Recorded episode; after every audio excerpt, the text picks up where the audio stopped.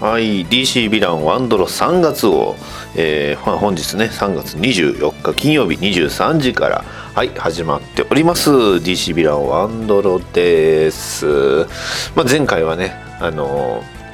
えー、ナイトウィンクに出てきました、えー、まあ、あのヴィラの方紹介させていただいたんですが、えー、今回紹介させていただきます、えー、ヴィランはプロフェッサーピックです。はい。プロフェッサーピックこちら、えー、バットマン、えー、シャープ666ということでねあの2007年のこれあの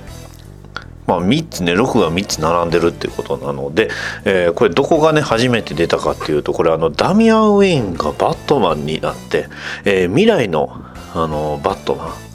ねえー、として、えー、登場したっていうあのパラレルの話。えーまあ、グラント・モリソンさんが作った、えー、そんなねパラレルの世界の、えー、バットマンに登場したヴィランです。結構新人さんですよね。うん。あのー、まあ、このね、プロフェッサーピック、まあ、特徴としては、まあ、非常にね、あの、凶悪な方で、えー、人のね、皮を剥いだりとかね、する非常に凶悪なヴィランさんなんですが、このプロフェッサーピック、なんと、ね、えーまあ、このね要はパラレルで登場したんですけど、えー、こちら、あのー、その後にあのしっかり出てきてるんですよね、えー、アーカムシリーズにも出てくるヴィランなんでね、まあ、あの結構新人ヴィランとしては割と、まあ、ダミアン・ウェインとすごく何て言うんですか？あの印象因縁の深いキャラクターといいますか。はい。えー、この後ねバ,、えー、バットマンシャープ、えー、666の後に、えー、出てくるんですがその時出てきたのがバットマンロビンということでね、あのー、ビッグ・グレイソンがバットマンとして登場した時に、えーまあ、ダミアン・ウィンはねロビンだったんですけどその時にね、えーまあ、戦うヴィランとしてね、えー、バットマンロビンのもう本当一番最初から出てきたヴィランで、まあ、それこそデビュー戦を飾ったヴィランということでね。はい。非常に、うん、あの何て言うんですか？あのまあ、印象的なヴィランとして登場しましたと。はい。えー、ゲームでは、えー、アーカムナイトにも登場してますね。うん、あとは、えーと、テレビのアニメですと「えー、バットマンブレイブボルド」とか、えー「ザ・バットマン」とかねにも出てきてますね。うんえーと、日本の翻訳でもちょうどねあのえー、こちらね、バットマンシャープ666が、えー、収録されております。えーと、えー、バットマン、えー、サン・オブ・デーモンだったかな、えーまあ、バットマンのね、えー、息子であるダミアン・ウィーンが一番最初に出る、えー、翻訳の、あのー、作品の中にえー、このパ、えー、プロフェッサーピック出ております。うんそうなんですよね。だから結構その何ていうか翻訳にも恵まれてるしね。バットマンアーカムナイトといえばもちろん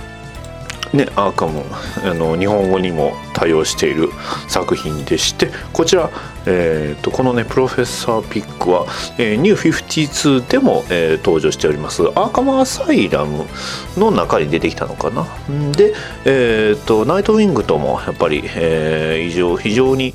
あのキャラク、えー、因縁の深いキャラクターということでね、はい、で今回紹介させていただいたのはなぜかというとなんとねナイトウィング誌のシャープ、えー、最新作の方である17にもこのプロフェッサーピックが出てくるということでね、えー、今後このキャラクターまあ注目のもうね、えー、メジャーヴィランになる、えー、キャラクターなんじゃないかなと思ってております。えー、ビジュアルの方を説明しますと、まあ、ピックって書いてある、えー、言うてあるだけあって、やっぱ豚です。ね。豚の仮面をかぶってます。ただ仮面もね、本当ただのお面なんですよね。あの、なんか後ろは、あの、後ろはなんか、神かなんかな、あの、紐かなんかバンドでね、えー、つけるだけみたいなそんなあのキャラクターなんですけど、まあ、あの口のところだけがあのバットマンみたいにね、えー、開いてますというね、うん、なんかこういうヴィラン見てると何て言うんですかもう完全に最高って感じですよね、うん、そんなヴィランです。はい。まああの今回のね、えー、ヴィランワンドロー、えー、今からね、えー、1時間のうちに、え、編集。ね。えーまあ、収録もスタートしております。収録、えー、編集配信までやっていこうと思っておりますのでまたよろしくお願いします。まあそれね。前回の、えー、DC ヴィランワンドロ2月号では、えー、ラプターさんの話をしましたのではい、えー、次回は何をするのかはまあねまた、えー、4月もやりますんでね、えーまあ、今月ねヒーローのワンドロがお休みということなので、えー、ヴィランのワンドロがあります。ね、えー、また、えー、こちらの方もよろしくお願いします。はい以上です。